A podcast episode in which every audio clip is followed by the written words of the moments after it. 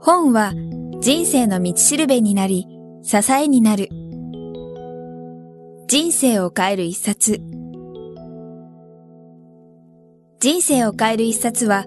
あなたの人生を変えるような一冊を書いた著者へのインタビュー音声をお届けする番組です。闇雲に新刊やベストセラーを追うのではなく、元新聞記者の聞き手、早川洋平が著書への思い、人生を変えた一冊、人生のターニングポイントなどを著者から直接伺います。それでは、本日のインタビューをお聞きください。さああのここから少し質問の中身を変えさせていただいてですねこの番組の、まあえー、コンセプトでもあるあの人生を変えた一冊、えー、相川さんもこれまで本をいろいろ読まれてきたと思うんですけども何か大きな影響を受けた一冊があれば教えていただきたいんですけども。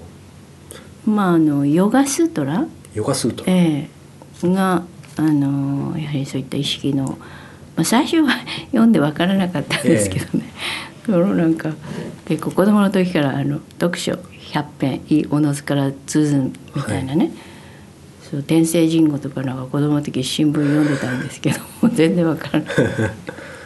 なんか漢字の勉強してたような気がしますけれども、えー、だからそういう、まあ、それでサマディに達してね、はい、あそれなんだっていうことで、うん、その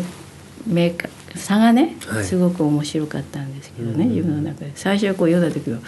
からなかったんですけれど、はい、心をストップさせるとか書いてあったわけですけど。ね、まあ、スートラですから、はい、あまり面白面白くはないですよね。ヨガスートラっていうのは具体的にすみません私も含めて全然勉強不足な、えー、ですけどどういったことが書かれてるどんなものなんですか？まあそういう意識のいろいろなレベルのことが書かれね。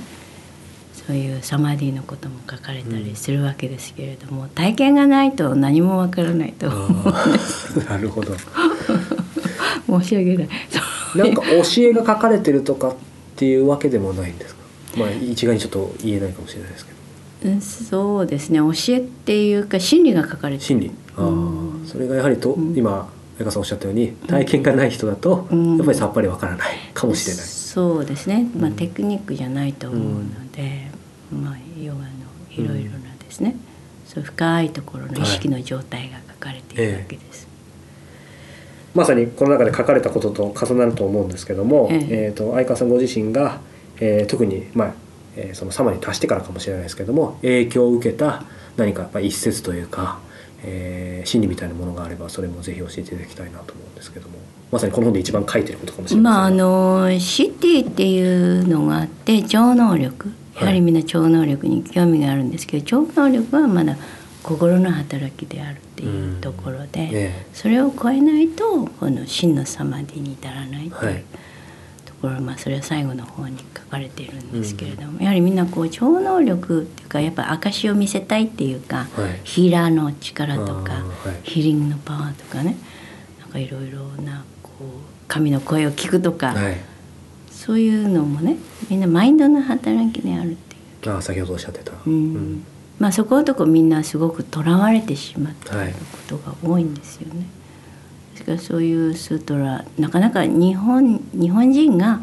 そういう深い哲学的なことにこうそういうあの日本人が書いた本っていうのはないわけですから、うん、まあ、そういう何千年昔に書かれた、はい、そうインドのそういうところに真理を発見するっていうのはすごく面白いことだなっていうことを感じましたね。ありがとうございます。あの今まあ本について伺ったんですけども相川さんご自身がその大きな影響を受けた今度は人、たくさんいると思うんですけども誰がどんなところであった中でいるいらっしゃいますかね？まあ、直接言葉っていうことじゃなくて、はい、あのインドを歩いてる時にやはりこう聖者というかね聖者にその時はまだ私も普通の人だったんでその聖者に会った時に、まあ、ちょっと小じのような格好をしてるんですけれども、まあ、ちょっと神々しく見えて、はい、そういう。まあ、そういう神に出会いたいっていうことで、うん、そういう内側の修行している人言葉は交わさないんですけれども、はい、なんかこうあの心がこうなんか締め付けられるような感動を覚えた、はい、だそういう方を見受けた時にね、わけも分からずこう感動の涙が出たりそれも言葉を交わしてるわけじゃないんだけど、はい、何か自分の魂にね、うん、触れたんだと思うんですね、うん、そういうご経験があったんですね、うん、ありがとうございます。あのー、まあこの本にも書かれてますけどまさにそのヒマラヤで修行されて、えー、まあ、その悟りを開かれたのに、まあ、私としてはそのいろいろ拝見してそのなぜそこからヒマラヤを降りてわざわざこの日本に戻ってきて、えー、まあ、らっしゃったのかなと、まあ、当然使命を感じてたと思うんですけどその辺をあの教えていただきたいなと思います。まあ、あのヒマラヤの聖者は皆さんヒマラヤでサマディに入ったり、まあ、そういうもうこう降りてきてカルマを積みたくないっていうかあの擁護したくないっていうのがありますので、はい、でもやはりあの私は日本人なので、まあ、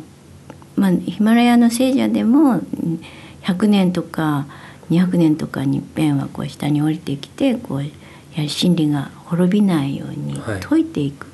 い、真理を解かれていく聖者もいらっしゃるわけですね、はい、それはパイロット・ババジもそうなんですけれど私の兄弟弟子のパイロット・ババジっていう方もいらっしゃるんですね。はい、まあ、あのそういうところで、まあ、私も日本の人は苦しんでますし、ヨガもあるいは瞑想もですねもっと本当のところを伝えてですね皆さんを幸せにしていきたいという使命を感じたのでやはりこを超えてですね、人のために何ができるか、真理を説くというと。それがまあ悟りのマスターのですね、はい、シッターマスターの役割というか、うん、皆さんが苦しんでいるその心をねどうやって外したらいいのか、真理をお伝えしていく、うん、言葉で伝えまたブレッシングを与えることでですね、うん、皆さんが幸せになっていただけるようにね多くのメッセージを伝えていきたいと、まあ、そういう愛から、はい、日本の方々はですねさらに意識が進化してですね豊かな人になっていただけるように、はい、まあそうやって降りてでまた私自身、まあ、カルマを清める、はい、そういうことをあの日本人だったので、はい、まあそういうヒマラヤの聖者さんは、まあ、超特急っていうかあんまりうろうろしてないので、はい、純粋なんですけど私はそのそこに行くまでにいろいろヒーリングの勉強したり、い、ろいろなところからですね自分の体と心の扱いが長けてるんですよね。うん、どうやって清めたらいいかっていうのもよく分かるっていうか、はい、まあインドの聖者さんっていうのはもう本当に絶対にミステイクを許されないっていうか、うん、そういうまあ例えばあの日本でこうそばとか飲む食べますよね、はい、そしたらかんないけどそばのつゆに魚の出汁が入ってるかもしれないけどインドの聖女さんだったら すごく罪の意識に駆られて具合悪くなっちゃったはい、まあ私も、まあ、最初そういう潔癖のところもありましたけれどね、はい、でみんなも生きてるんだからみたいなね、うん、でもそれはこうあのそれより何が大切かっていう、はい、その伝統のことに縛られてねすごくこうタイトな感じっていうのはあるんですね。私はまあどうやったら清められるかっていうのを、そういうことをですねよく学びましたので、だからみんなのカルマっていうのを受けるわけですよね、はい、こう助けると。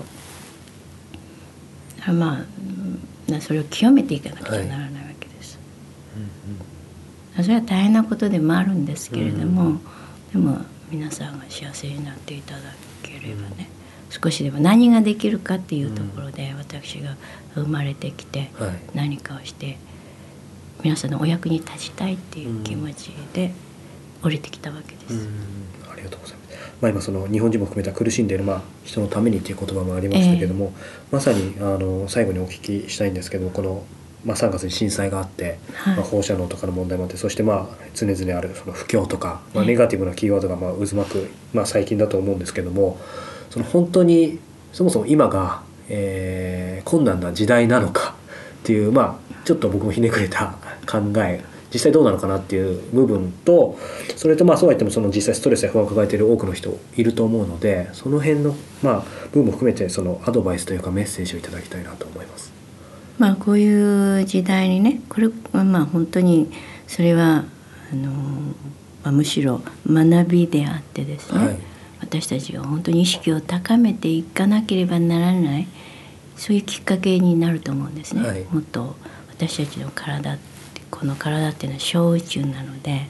この小宇宙のバランスをとっていく。瞑想をしたり祈ったりということでね。それがまた地球のバランスをとりですね。地球の本当の豊かさ、はい、で人間の本当の意識の豊かさから豊かな社会をこれから作っていくのにですね、はい、やはり真理を知った上でねやっていくっていう人間がもっと多く出ていくことで、世の中のバランスが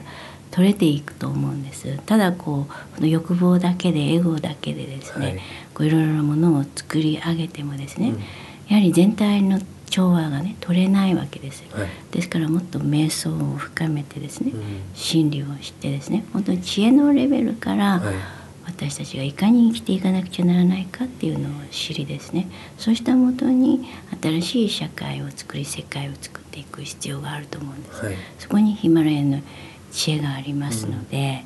うん、私たちはいろいろこう持ちすぎているこう見えなくなってしまう。だからもっとマインドをクリアにしてですね、はい、で心眼をねこう目覚めさせて、はい、正しくものが見えるように、うん、そうすると正しい世の中を作っていくことができると思うんです、うん、だからこれは本当に学びであるので私たちの意識が変わっていけばこれは苦しみではなくね本当にいい機会をいただいたということで、はい、意識を進化させていくためのですね、うん、そういうチャンスなんですね。うん、そうでないと人間はこうなかなか目が覚めないっていうか、えー、なかなか切り替えられないんですね。うん、ああこうやって水で全部流されちゃうんだって。何も安定するものはないんだと。そこでやはり真理に目覚めてですね、うん、私たちは神の子であるし、はい、私たちはこう全て作り出したものもねみんなやがては変化してなくなっていくものなんです、ええ、でそういうことも踏まえてですね何をこう後世子孫にね、残していかなきゃならないかっていうことをねで皆さんが瞑想をしですね、うん、皆さんの意識を高めていく。まあそれが日本人にね特にこう選ばれてね、はい、えー、与えられたもっと成長できますよっていう試練だと思うんです。いろいろ全てこう成長しきってね、はい、全て満たされているので次何していいかわからないっていう状況ですよね。でさらに内側をしっかりとこう構築してですね、でまあ外側のものも本当のものをねもっとみんなに役に立つものゴミを作るんでなくて本当に愛からのですね、うん、無駄のないものを作り上げていくっていう、うん、そのための試練だと思う、うん、それはすごい希望がありますので、皆さんにね手を差し伸べたいと思いますので、はい、ありがとうございます、まあ、そういう意味ではこの2011年そしてこの来年2012年っていうのはまあいろんなまあ、ニュース的にはその大変なニュースがいっぱい入ってきますけど、えー、まあ、先ほど相川さんもおっしゃったように、まあ、チャンスの時でもあるし、えまあ、その変容の時でもあるっていう、はい、はい、そうですね、うん、ありがとうございます。えー、今日はですね講談社から発売中の「心を空っぽにすれば夢が叶う」えー、著者の、えー、相川恵子さんをお招きしてお話を伺いました。相川さんどうもありがとうございました。ありがとうございました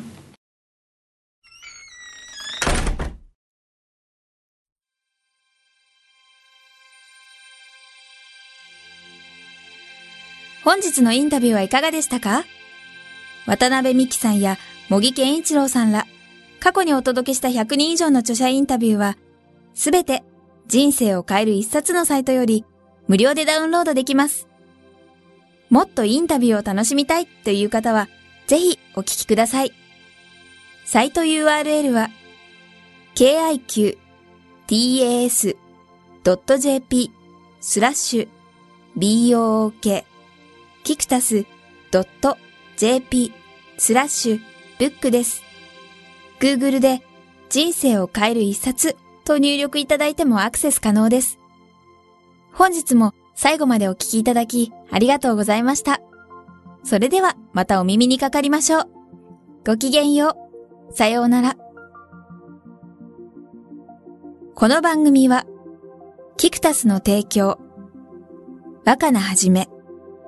ご機嫌ワークス制作協力、宮浦清志音楽、清水夏美ナレーションによりお送りいたしました。